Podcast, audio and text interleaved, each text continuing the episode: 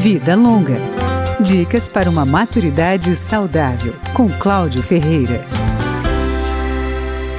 Cada vez mais, os profissionais de saúde estão recorrendo aos chamados cuidados paliativos. É um conjunto de técnicas para ajudar pessoas que têm várias doenças, como explica o oncologista Márcio Paes. Quando o paciente tem uma situação de terminalidade ou que tem uma doença que não tem cura mais, como câncer, como enfisema pulmonar, como uma sequela de um derrame, ou até um problema cardíaco grave que não tem chance de cura, você vai fazer medidas de conforto para melhorar a condição de qualidade de vida desse paciente. Segundo o médico, quanto mais precocemente os cuidados paliativos começarem, maior é a chance de o paciente ter uma vida com menos sofrimento e por mais tempo.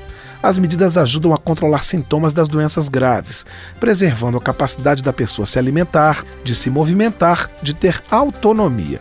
O oncologista Márcio Paes ressalta a importância de que os cuidados paliativos sejam adotados por uma equipe multidisciplinar. Vai ter um médico, que pode ser um médico oncologista, um médico pneumologista ou um neurologista, dependendo da doença de base do paciente, associado a um especialista de alguma patologia, como um pneumologista para cuidar de doenças pulmonares, um cardiologista para cuidar de doenças cardíacas, ou um psiquiatra para cuidar das questões emocionais de tristeza, estresse, depressão e associado também aos outros profissionais, como enfermeiros, farmacêuticos, psicólogos, terapeutas ocupacionais. Essa equipe pode contar até com a parte religiosa, mas os integrantes mais importantes são os familiares. O médico lembra que os profissionais de saúde devem educar a família para que ela tenha o suporte emocional para lidar com a doença terminal ou sem cura. E cuidados paliativos não significam necessariamente tratamento em um hospital o paciente também pode ficar em casa e continuar recebendo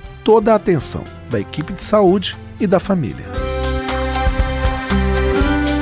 Vida Longa, com Cláudio Ferreira.